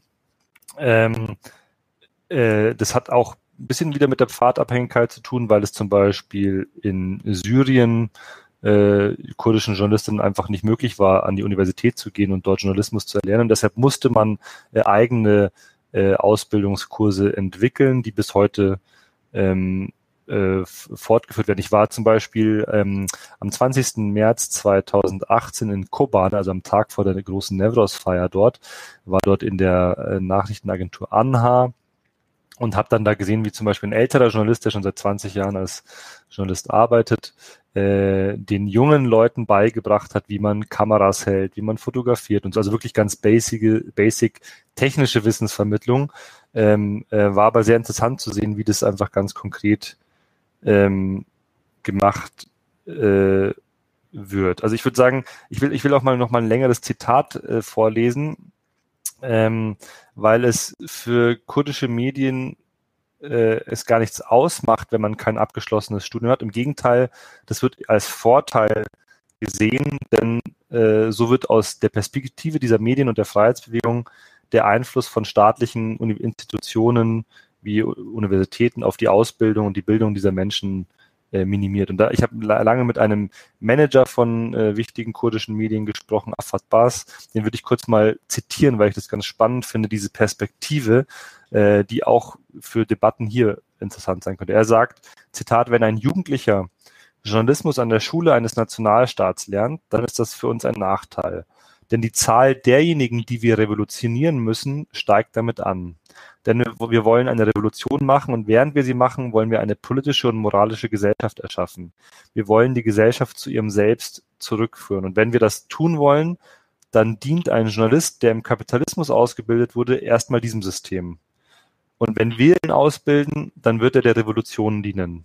Deshalb versuchen wir so viele Menschen wie möglich in unsere Bildungsseminare mit einzubeziehen. Das finde ich eine sehr, sehr interessante Perspektive, ähm, diese kritische Betrachtung staatlicher Bildungsstätten und auch staatlicher Bildungsabschlüsse geht wiederum vor allem auf Abdullah Öcalan zurück, für den Schulen und Universitäten Orte der Herrschaft sind, an denen Menschen zu Zitat verblödeten Staatsbürgern, Zitat Ende, erzogen werden. Also der, der herrschenden universitären Wissenschaft wird keine Problemlösungskompetenz mehr zu, zugeschrieben. Sie sei, ist vielmehr ein Mittel, um den Verstand mit den Ansichten der Herrschenden zu, zu erobern, zu besetzen und zu kolonisieren. Da waren jetzt einige Zitate äh, von Öcalan dabei. Und deshalb sagt man, wir organisieren die Ausbildung selber, entweder in den Redaktionen, wie ich das gesagt, schon beschrieben habe, oder auch am Beispiel ähm, ähm, am Beispiel von Rojava, ähm, dass dort ähm, äh, Akademien äh, gegründet werden, wo dann Journalismus gelernt wird. Also keine staatlichen Universitäten, sondern eigene Akademien, ähm, wo man Basics im Journalismus äh, beschreibt, äh, erlernt, aber auch nicht nur das, sondern ein breiteres Wissen vermittelt wird, das aus Ängste mit der Weltanschauung der Freiheitsbewegung äh, verschränkt ist. Also da lernt man dann zum Beispiel auch bisschen was äh, von der Wissenschaft der Frau, Genealogie, man lernt was zum, zur Geschichte des Kampfes der Freiheitsbewegung, ähm, ich glaube, bei, bei diesen Ausbildungskursen in den Akademien, aber auch in den Redaktionen geht, steht nicht nur die Vermittlung journalistischen Handwerks im Mittelpunkt, sondern eines im Sinne der Freiheitsbewegung ganzheitlichen Wissensbestandes zur Geschichte des Kampfes und der Unterdrückung der Kurdinnen. Also man distanziert sich völlig von den staatlichen äh, Wissensinstitutionen und sagt, wir machen das äh, selber und das kann man nicht nur im Journalismus so sehen, sondern das gängige Praxis in der kurdischen Freiheitsbewegung. Ja, äh, sehr interessante Einblicke. Ähm, hat auf jeden Fall was. Ich glaube, jetzt ist der Sound auch ein bisschen besser, weil es eben ein bisschen Echo gab. Ja, sorry, ich weiß nicht, woran das lag. Ich habe mein Mikrofon jetzt mal weggedrückt. Genau. Ja. Jetzt, jetzt ist wieder alles super vom Sound her. Auf jeden Fall, ähm, ja, äh, das, das finde ich interessant mit der Ausbildung, weil ich hatte auch den Eindruck, dass ähm, ja beim bewegungsnahen Journalismus es teilweise natürlich schon auch Wissenstransfer gibt von äh, ja Leuten, die auch bei, von traditionellen Medien ausgebildet wurden. Aber ähm, das ist dann doch mehr die, die Ausnahme als die Regel.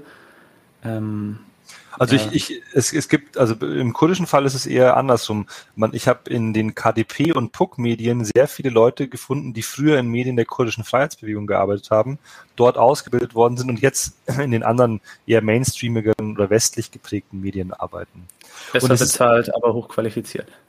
Genau. Also und es ist auch, es ist auch nicht so, dass das jetzt schwarz-weiß ist. Es gibt schon Leute, die haben an Universitäten studiert, aber äh, ich habe äh, mit der, einer der früheren Chefredakteuren der, der von Gin News gesprochen, der feministischen Nachrichtenagentur, wo nur Frauenthemen behandelt werden. Die hat gesagt, sie hat Journalismus an einer Universität in der Türkei studiert und konnte damit in der Praxis aber überhaupt nichts anfangen und hat dann wirklich erst gelernt, wie das, wie das Handwerk geht, als sie dort angefangen hat, in dieser Nachrichtenagentur zu arbeiten. Ähm, ja, also mhm. Ja, Man, man, muss es auch noch mal ein bisschen differenzieren, habe ich gedacht, das mache ich jetzt nicht, weil wir eh schon so lange geredet haben, aber ähm, wenn man sich die, den Beginn der Medien der kurdischen Freiheitsbewegung so Ende der 80er, Anfang der 90er Jahre anschaut, da sieht man, dass ganz viel technisches Wissen äh, durch ähm, solidarische Unterstützerinnen äh, äh, vermittelt worden ist. Also Leute, die zum Beispiel in Deutschland im öffentlich-rechtlichen Rundfunk gearbeitet haben und gesagt haben, wir finden diese Sache gut und wir zeigen euch mal, wie man Kameras positioniert, wie man Studios aufbaut ja. und so weiter. Also das wurde dann schon nicht abgelehnt. Ich glaube, es geht eher um diese ideologische Wissensvermittlung. Was für eine Haltung habe ich ähm, zum Journalismus? Wir kommen ja, glaube ich, nochmal kurz auf die Selbstverständnisse. Genau, ähm, das ist jetzt ja die nächste Frage, mhm. die informellen Erwartungshaltungen. Und äh, ja, daran anschließend dann auch das Selbstverständnis. Aber jetzt erstmal, was sind genau. formelle Erwartungshaltungen? Du hast ja vorhin auch schon mal äh, Erwartungshaltungen angesprochen gehabt. Genau, also das ist jetzt ganz, ich habe das ja sozusagen im, im Teil zum Thema Akteurstrukturdynamik kurz äh, erklärt. Also informelle Erwartungshaltung ist das, was äh, die kurdische Freiheitsbewegung für Erwartungen an das Funktionieren ihrer Medien hat oder der Medien, die ihr äh, nahestehen. Also ich habe ja schon gesagt, dass in dieser Medientheorie äh, Medien als Werkzeuge des Fortschrittes und der Demokratisierung und der Debatte äh, gesehen werden. Sie sollen aufklären, bilden und organisieren. Das Ziel ist die äh, revolutionäre Umgestaltung der Gesellschaft, die auch mittels der Medien geschehen sollte. Also dem liegt ja eine, eine, die Annahme zugrunde, dass Medien eine sehr, sehr starke Wirkung auf Gesellschaften haben. Das ist eine Debatte, die es in der Kommunikationswissenschaft schon lange gibt. Haben Medien starke oder schwache Wirkungen? Da gehe ich jetzt nicht drauf ein die äh, Erwartungen, die es an die Medien gibt seitens der Freiheitsbewegung, sind einmal Information, Bildung und Mobilisierung. Also Information äh, meine ich zum Beispiel, ähm, da, dass über Geschehnisse in Kurdistan berichtet wird, die sonst nicht äh, keine Aufmerksamkeit finden würde. Ganz, ganz plastisches Beispiel ist das Roboski-Massaker vom 28. Dezember 2011. Damals hat die türkische Luftwaffe äh, eine Gruppe von jugendlichen Grenzhändlern zwischen Südkurdistan und Nordkurdistan bombardiert, mehr als 30 äh, dabei ermordet. Und äh, das ist nur bekannt geworden und öffentlich skandalisiert worden, weil kurdische Medien äh, darüber berichtet haben und informiert haben.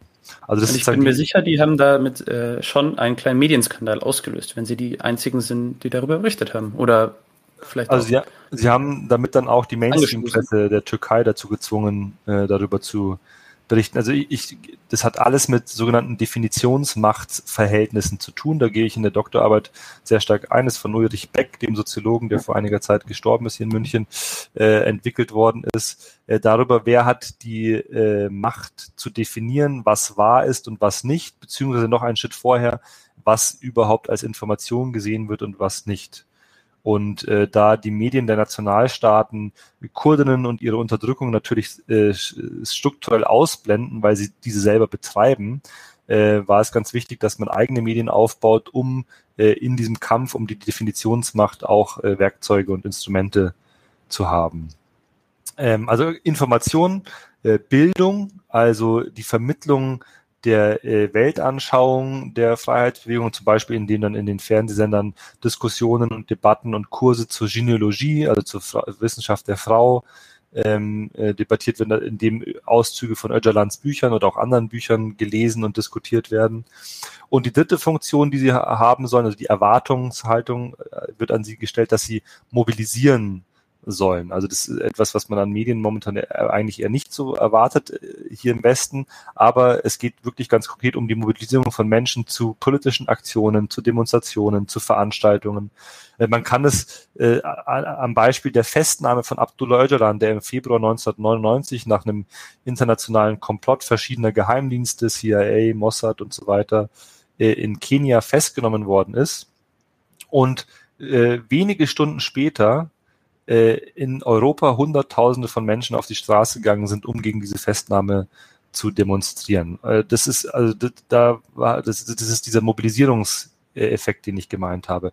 Als äh, zehn Jahre zuvor im März 1988 das Halabja Giftgasmassaker mit 5000 ermordeten Kurdinnen an einem Tag passiert ist, waren am nächsten Tag die Straßen eher leer, weil eben es an Kommunikationskanälen gemangelt hat, die dieses äh, furchtbare Massaker äh, kommuniziert äh, hätten können. Und das zeigt eben aber jetzt auch die Mobilisierung. Wenn man sich heute kurdische Kanäle anschaut, da wird dann auch über aktuelle Demonstrationen und so weiter ähm, berichtet. Also Medien sind sozusagen eine Waffe im Kampf um die Deutungshoheit. Sie sollen informieren, bilden und mobilisieren.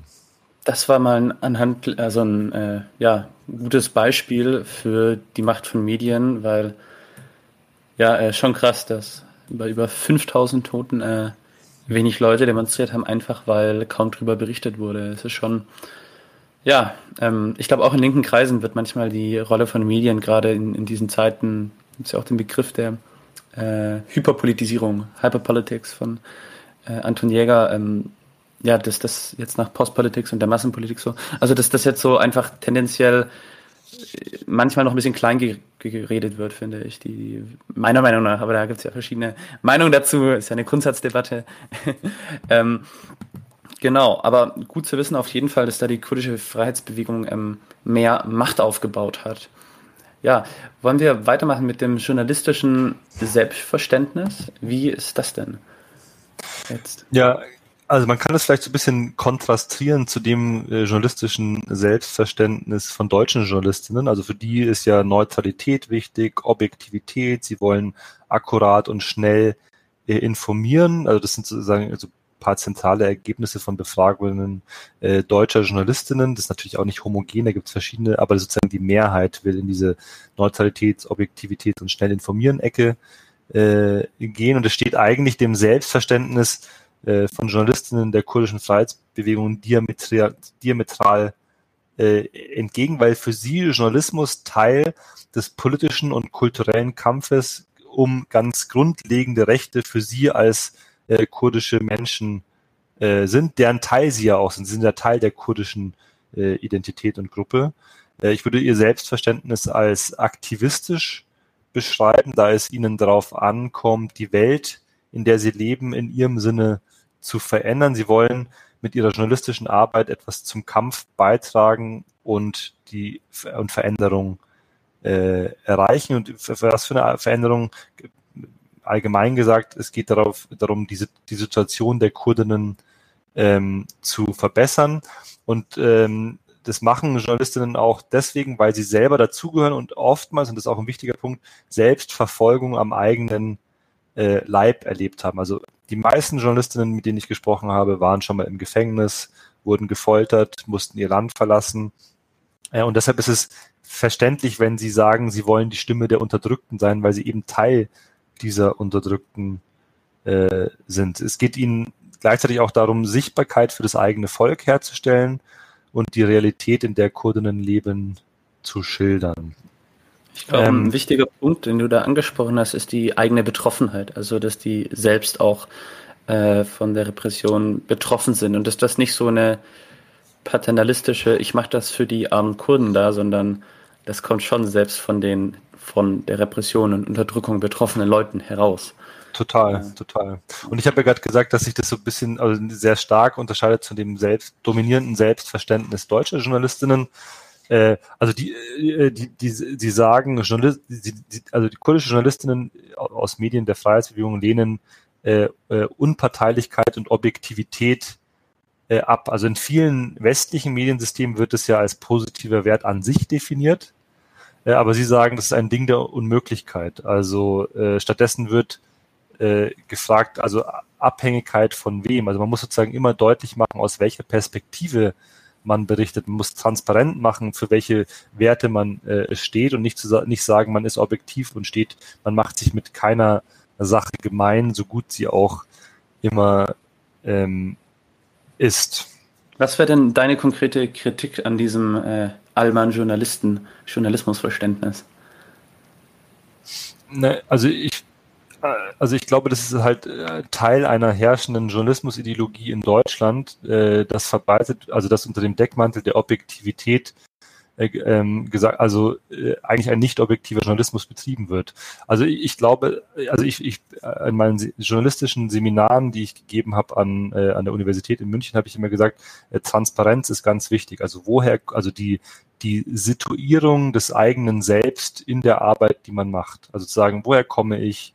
Äh, was ist meine soziale Herkunft, was habe ich für ein Bildungssystem genossen, äh, wie, wie ist meine politische Haltung zu gewissen Themen, also dass man transparent macht, aus welcher Perspektive man berichtet, anstatt zu sagen, ja, ich bin ja ganz objektiv, objektiv und neutral. Also allein schon die, die, die Art und äh, allein schon die Themen, die man als Journalist auswählt, die man behandelt, äh, haben nichts mit Objektivität zu tun, sondern eigentlich mit eigenen Interessen, mit Interessen äh, der Medienorganisation, äh, mit äh, finanziellen Ressourcen und Möglichkeiten. Und das sollte man halt viel mehr reflektieren, anstatt zu sagen, ich mache hier objektiven ähm, Journalismus, weil ich glaube, das ist äh, im Endeffekt ähm, nicht möglich. Ich würde auch nochmal, ja, oder wolltest du eine Nachfrage dazu stellen? Ja, doch, äh, mache ja. ich weiter. Ähm, mh, also, äh, also ich, ich, es ist auch deshalb, also Journalistinnen in, in Kurdistan haben besser, deshalb auch eine besondere Rolle, weil, weil es oftmals auch eine Art Rotation von Tätigkeit gibt. Also nicht alle arbeiten ihr ganzes Leben als Journalistinnen, sondern manche waren davor sehr, sehr aktivistisch unterwegs, also haben nicht dazu geschrieben, sondern haben Demonstrationen organisiert, Veranstaltungen, Konferenzen organisiert. Äh, einige von denen waren auch äh, Kämpferinnen und Kämpfer in den bewaffneten Einheiten der kurdischen Freiheitsbewegung. Äh, also das, äh, man, man ist sozusagen nicht immer auf eine Tätigkeit festgelegt, äh, sondern das, äh, das, das wechselt teilweise sehr, sehr durch, aber die, wenn man als Journalist tätig ist, wird es eben als Teil eines größeren Kampfes äh, gesehen, der von vielen auch als, als eine Art Pflicht beschrieben wird, die über das reine Arbeiten hinausgeht. Und ich, ich porträtiere so ein paar Journalistinnen in der Doktorarbeit. Er erzählt zum Beispiel die Geschichte von Nasim Dashtan, äh, der heute noch aus Rojava berichtet, der äh, ist äh, im Jahr 2016, als die Befreiung von Raqqa oder von der IS-Terrorherrschaft anstand, ist der von einer Autobombe getroffen worden, die mehrere wenige Meter neben ihm explodiert ist. Er beschreibt es dann, wie er äh, sozusagen schwer verletzt worden ist, wie die Autoteile um ihn herumfallen, wie er dann ins Krankenhaus gebracht wird, nur mit Glück, Glück überlebt äh, und dann sofort wieder äh, weitermacht. Und als ich mit ihm gesprochen habe, das war im März 2018, da kam er gerade frisch aus dem von der Türkei eingenommenen und angegriffenen und eingenommenen Gebiet in Afrin in Nordsyrien und hatte da auch die schlimmsten Dinge erlebt und ist nur mit Glück da wirklich rausgekommen. Das war einfach also ziemlich krass, da seine Erlebnisse zu hören. Oder auch die, die Geschichte von Refik Tekin, einem ganz bekannten, auch preisgekrönten Kameramann, der äh, aus den aus der Belag aus belagerten Städten in der Türkei berichtet haben. Die, das türkische Militär hat ja 2015, 2016 viele Städte belagert und zerstört. äh, nach dem Ende des Friedensprozesses. Und er wurde da als er gefilmt hat, wie Leichname und verletzte Leute aus den Stadtvierteln evakuiert werden sollten, wurde er von äh, dem Militär beschossen, schwer verletzt.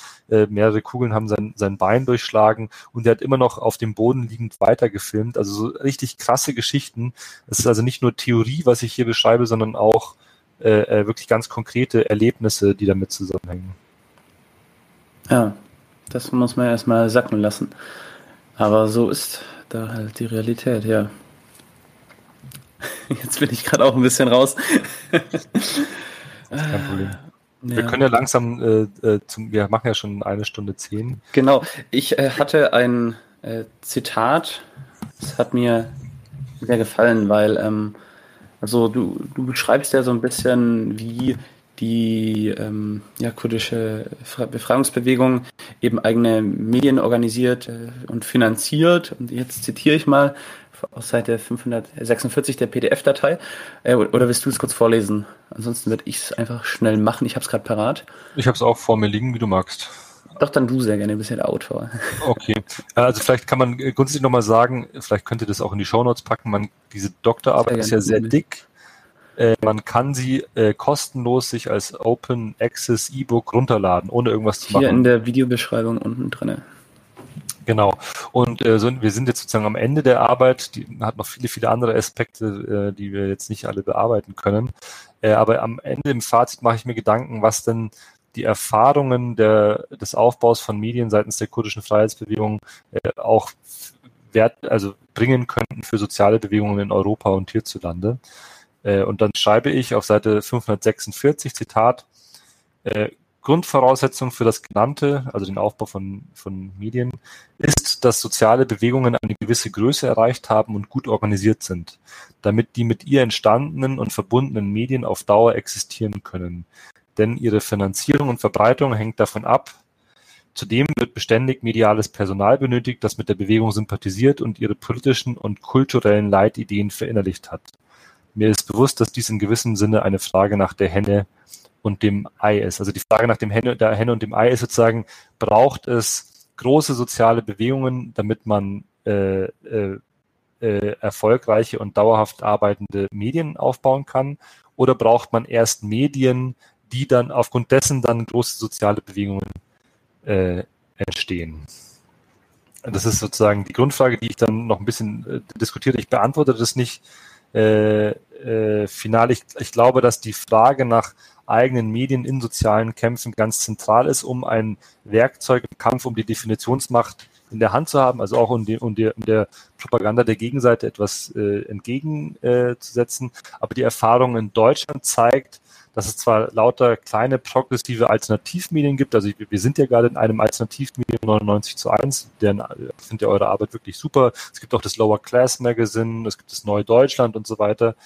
Äh, diese aber nicht wirklich gehört werden oder Ma Masseneinfluss äh, ähm, bekommen, weil es, also ich zitiere einen Journalisten, mit dem ich darüber gesprochen habe, Baki Gül, äh, sagt, weil es einer, einer großen antisystemischen Bewegung äh, fehlt. Also da, er beantwortet das sozusagen, es braucht eine große Bewegung, aus, aus der dann Medien entstehen. Ich bin mir nicht sicher, ob das stimmt, aber ja, und ich glaube aber, man kann aus der Praxis äh, der Medien der kurdischen Freiheitsbewegung schon auch ein paar Lehren für andere soziale und politische Bewegungen äh, ziehen, äh, ziehen.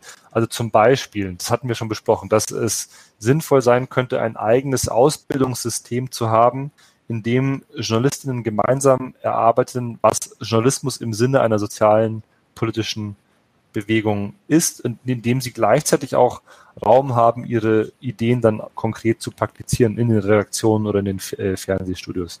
Man könnte mal darüber diskutieren, äh, ob eine staatlich-universitäre Journalistenausbildung hier eher ein Hindernis im Aufbau alternativer Medien ist. Ich meine, du könntest ja selber mal berichten, wie viele äh, ausgebildete Journalistinnen befinden sich in eurer Redaktion. Ich weiß es gar nicht. Äh, eben weil. auch nicht. Ich glaube keine.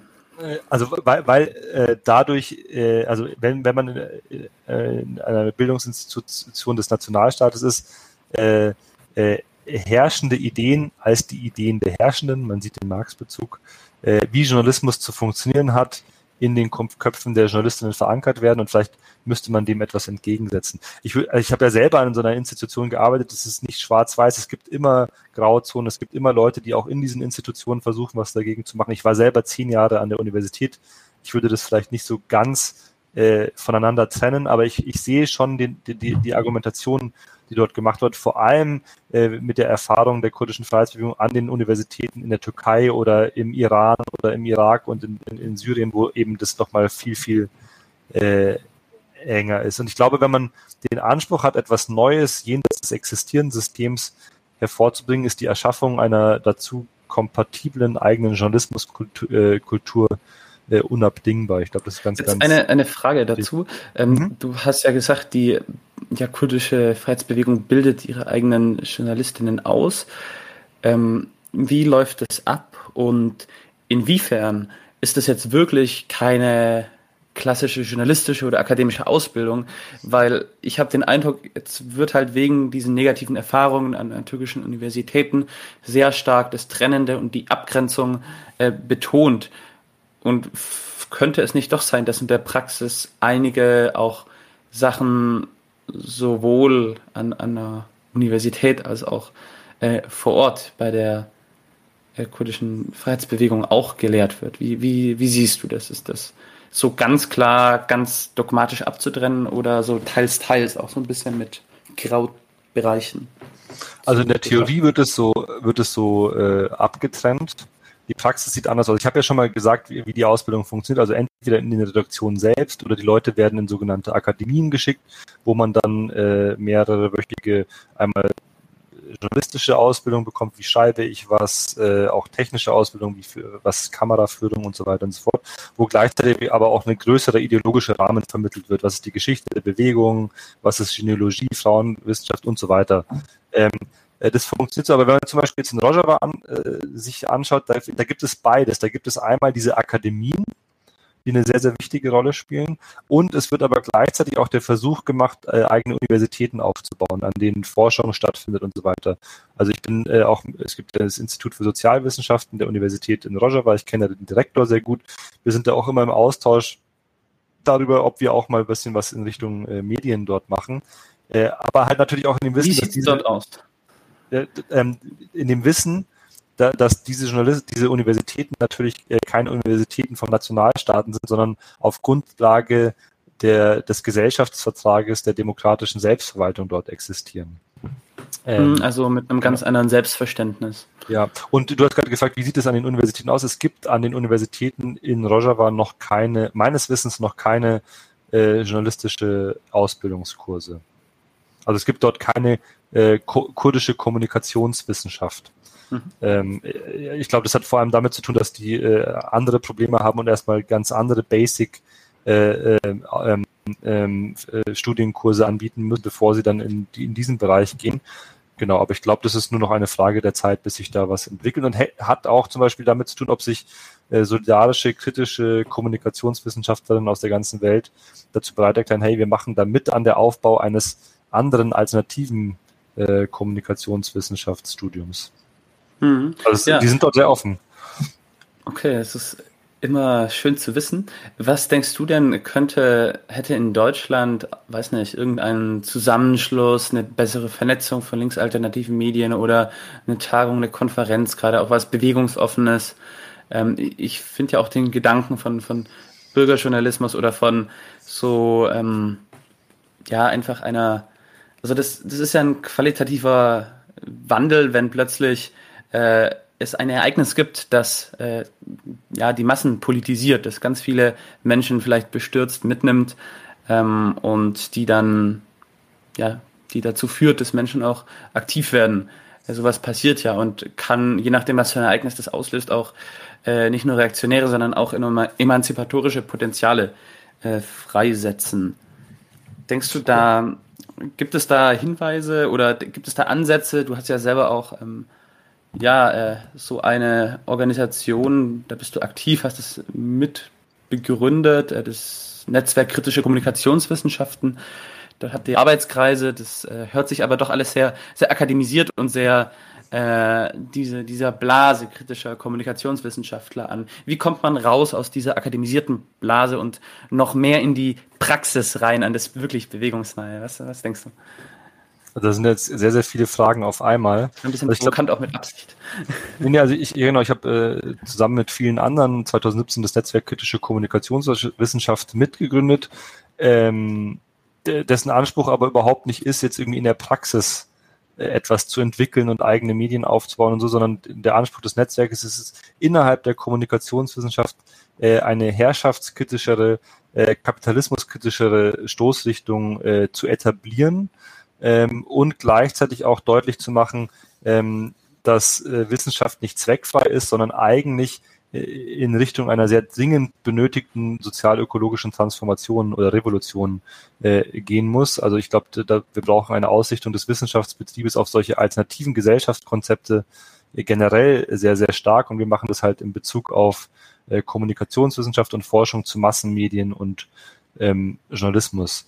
Ähm, wie das mehr in die Praxis überführt werden kann. Also es gibt ja sehr, sehr viele Akteure, die da äh, bereits tätig sind. Ihr macht es, Lower Class Magazine macht es, es gibt den Dissens Podcast, es gibt äh, Was tun Podcast, es gibt ja wirklich äh, viele verschiedene äh, äh, Medien. Ich glaube, aber sind wir mal ja. ganz ehrlich, das ist doch nur ein Tropfen auf dem heißen Stein. Wenn man sich anschaut, wie viel äh, ein Tröpfchen, ja, nicht mal ein Tropfen. Schön wär's, wenn es wenigstens ein Tropfen wäre. Also, wenn ich mir anschaue, mit was für Quatsch und vor allem auch äh, was für Müll, gerade von Funk auch, äh, das Internet und Social Media Algorithmen dort überschwemmt werden, äh, die Nachfrage ist enorm, gerade nach audiovisuellem Content, nach Videos, ähm, aber auch nach Podcasts so. Abends schauen sich das halbe Land äh, Sachen an und also ich also meine, es gab, es, es, gab, es, es, hätte schon noch mehr, mehr kommen können. So aus meinem Ja, voll, ich meine, es auch, auch andere Formate, die ein bisschen noch, noch das, mehr auf Reichweite achten. So. Das Problem ist, dass Medienpolitik äh, den Hund nicht hinterm Ofen hervorlockt. Das ist äh, anders als 1968, wo eine der zentralen Losungen enteignet Springer war. Äh, wir als Netzwerk Kiko, wir haben äh, erst im Mai in Wien eine ganz große Tagung gemacht, äh, wo es um äh, äh, Eigentum und Medien ging. Wir hatten eine Auftaktveranstaltung, die hieß äh, Facebook und Springer äh, und Co. enteignen, Fragezeichen, Ausrufezeichen, äh, wo wir das diskutiert haben. Und ich, ich glaube, jetzt, wir, wir müssen dafür sorgen, dass diese medienpolitischen Themen auch wieder in den sozialen Bewegungen mehr für Interesse sorgen, weil wir haben das ist jetzt wieder so eine Perspektive der, der, der politischen Ökonomie der Medien, äh, wo ich auch ein bisschen was dazu gemacht habe, ist, wir haben eine wahnsinnige Konzentration von Meinungsmacht in Deutschland. Äh, nicht nur in Deutschland, sondern weltweit. Die nimmt immer, immer weiter zu. Und solange diese Konzentration nicht politisch durch kollektives Handeln von unten, aber dann auch durch Druck von unten nach oben äh, angegangen wird, also solange diese Oligopole wie Facebook, also Meta heißt es ja, wie Twitter, wie TikTok, wenn die nicht äh, zerschlagen werden und äh, durch eine äh, alternative Ge äh, Eigentumsstruktur eine äh, kollektive Eigentumsstruktur, da gibt es ganz große Diskussionen, ersetzt wird, wenn auch die Medienhäuser nicht entsprechend angegangen wird, werden, dann äh, ähm, können wir noch so viel Demonstrationen organisieren, noch so viel von unten verändern. Es wird nicht, nicht berichtet oder nicht adäquat berichtet werden. Und das ist ein großes Problem, glaube ich, für soziale Bewegungen. Also man muss diese Frage von Medienpolitik, die sehr unsexy ist, äh, schon irgendwie ja, wieder aktualisieren ja. und in, in einen, also das muss einer von mehreren Fokussen werden, äh, auf die sich konzentriert werden muss. Bin ich absolut bei dir, bin ich absolut bei dir. Bloß, was ich mir denke, ähm, also diese Frage nach äh, der Henne und dem Ei, um darauf zurückzukommen, die braucht ja irgendwie eine, eine, eine Antwort. Und ich glaube, es kommt manchmal zu Auslösern, die, die, das, da sagt man dann, das hat es fast zum Überlaufen gebracht oder das ist jetzt ein qualitativer Wandel, das auf einer anderen Ebene, wie auch immer, egal wie man es nennt, ähm, sollte es dazu kommen, dass es irgend so so einen qualitativen Wandel gibt, dass es äh, einen, einen Auslöser gibt, der zu einer anderen Eigendynamik in der Gesellschaft führt. Gerade auch mit einem äh, emanzipatorischen Potenzial kann natürlich auch äh, reaktionär genutzt werden. Also beispielsweise die, die Inflation, die jetzt durch den Ukraine-Krieg ausgelöst wird. So, was wird im Herbst und Winter passieren? Könnte es äh, ja Demonstrationen gegen die Preissteigerung geben, gegen eine Weltkriegsgefahr? wird es dann von, von links besetzt oder von rechts außen? Ähm, das sind, das sind alles so Fragen, äh, die man dann vielleicht ja. im, im, Hinterkopf behalten sollte. Und da hatte ich noch so ein äh, kleines Zitat vom, jetzt habe ich es aber wirklich mit dem äh, Ensberger, der hat mal geschrieben, ein revolutionärer Entwurf muss nicht die Manipulateure zum Verschwinden bringen. In Anlehnung hat er, glaube ich, Adorno äh, kritisiert. Er hat im Gegenteil einen jeden zu, Manip zu Manipulateure zu machen. Und da ist jetzt dann Manipulateure nicht so negativ konnotiert gemeint, sondern mehr so als, als handelndes Subjekt, als jemand, der, der selbst auch äh, was medial produzieren kann. Ähm, und das ist so die eine Lektion oder dieser eine Satz, den ich aus äh, der, der Gegenreaktion in Bolivien gegen diesen reaktionären, rassistisch-kolonialen Putsch äh, so gezogen habe. Ich glaube, dieser Satz hat diese Eigendynamik, als äh, Zehntausende Menschen selbst plötzlich äh, von unten Bewegungsjournalismus gemacht haben, Live-Reportagen von allen Demonstrationen, Generalstreiks und äh, Blockaden und so weiter, als, als dann nachdem die indigene Flagge, die Vipala verbrannt wurde, die das zweite Staatssymbol wurde mit der neuen Verfassung, nachdem es verschiedene Massaker gab äh, von ja, Demonstrierenden gegen Rassismus, gegen den Putsch und so weiter. Also wenn so krasse Geschehnisse passieren, dann, dann ist eigentlich, es klar, es ist jedes einzelne Medium, jede äh, der Akteurinnen wichtig und, und, kritisch, besonders wenn sie große Reichweiten haben. Aber eigentlich, äh, glaube ich, sind es ja schon auch Eigendynamiken, wenn es dann mal dazugekommen ist, wenn es dann mal wirklich diesen, diesen qualitativen Wandel gegeben hat, dann ähm, ist das ja fast unauf, unaufhaltsam, könnte man sagen. Oder also ich, ich möchte es jetzt nicht zu, zu sagen, das dann muss dann so passieren alles will organisiert werden. Aber ich finde, das sind sehr interessante Phänomene. Ähm, Total, ich meine, das, da kann man sich auch die Geschichte der, der, der Medien der kurdischen Freiheitsbewegung, um da auf das nochmal zum Schluss zurückzukommen, anschauen.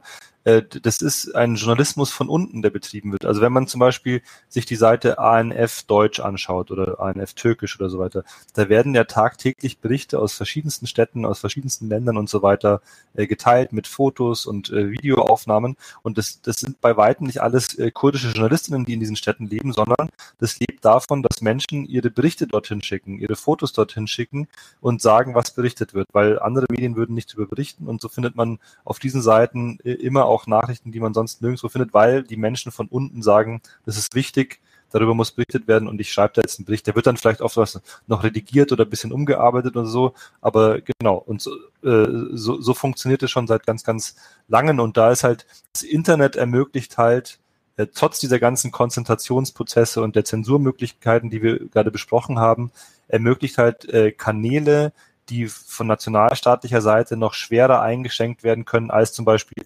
Radiostationen oder Fernsehsender, wo man einfach die, die Lizenz entzogen hat äh, und dann nicht mehr gesendet werden konnte. Äh, das ist im, im Zeitalter des Internets äh, nicht mehr möglich. Deshalb ist es, ja, es, es ist immer die, eine Frage, da, wie, wie die Mittel genutzt werden, die vorhanden sind. Die können negativ sein durch die Konzentrationsprozesse, die können aber auch emanzipatorisch genutzt werden. Das könnte man schon fast als Schlusswort nehmen. Aber ich würde nochmal gerne auf, auf diese äh, Tendenz äh, zurückkommen. Also die Kurden sind ja das Beispiel überhaupt von äh, staatlicher Repression und Zensur.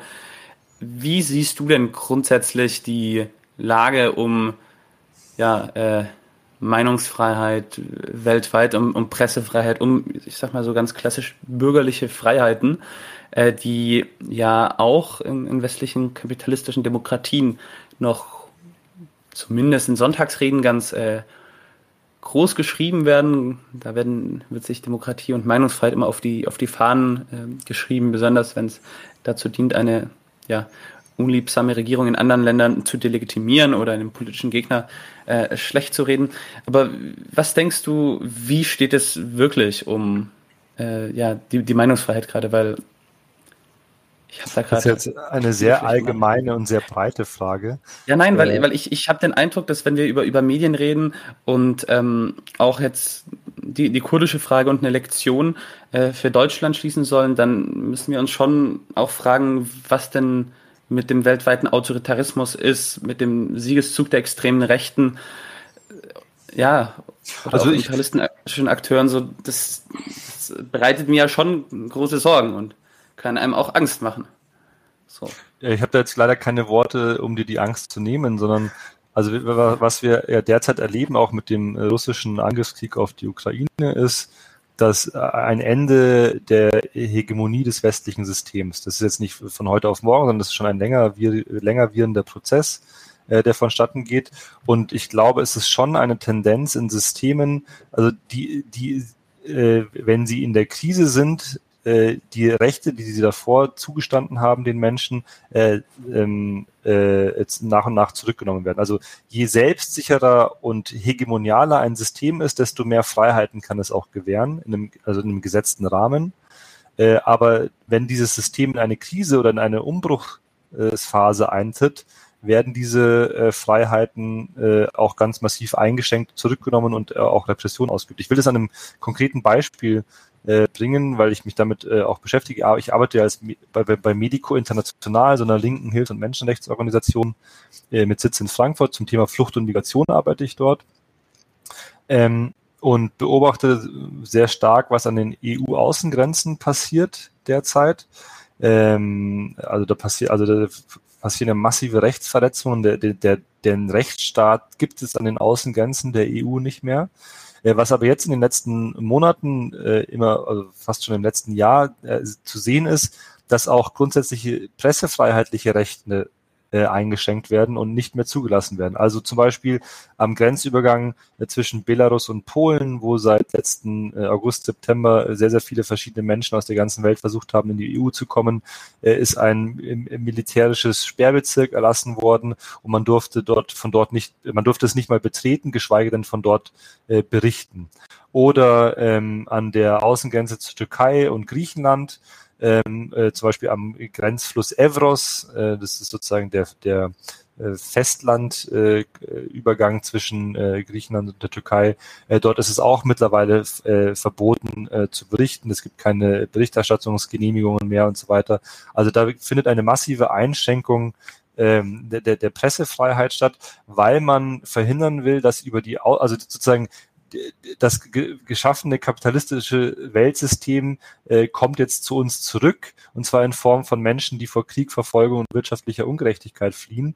Und man versucht es auf Teufel komm raus durch das Aufziehen von Grenzen und der Bildung einer Festung Europa zu verhindern und will aber natürlich auch nicht, dass diese Bilder, die an den Außengrenzen der EU entstehen, man denke nur an das Massaker von Melilla vor äh, äh, Ende Juni, äh, wo mehrere Dutzend äh, Menschen gestorben sind äh, an den Grenzzäunen, dass das irgendwie äh, groß berichtet wird und äh, Aufmerksamkeit findet. Es gibt natürlich immer noch Medien, die darüber berichten, aber diese Berichterstattungsverbote von den griechischen Inseln, von Evros, von Belarus, Polen und so weiter, sind ein Zeichen dafür, dass äh, man äh, diese Dinge nicht so groß in der Öffentlichkeit wissen will.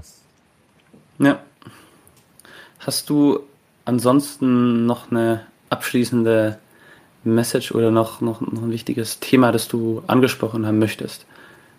Ich glaube, wir sind erstmal durch. Danke, dass ich so lange die Möglichkeit hatte, das äh, mit, mit dir zu diskutieren. Ich fand auch deine Eindrücke aus, aus Bolivien sehr interessant, weil ich glaube, dass der kurdische Fall von Medien äh, exemplarisch ist, aber eben nicht einzigartig.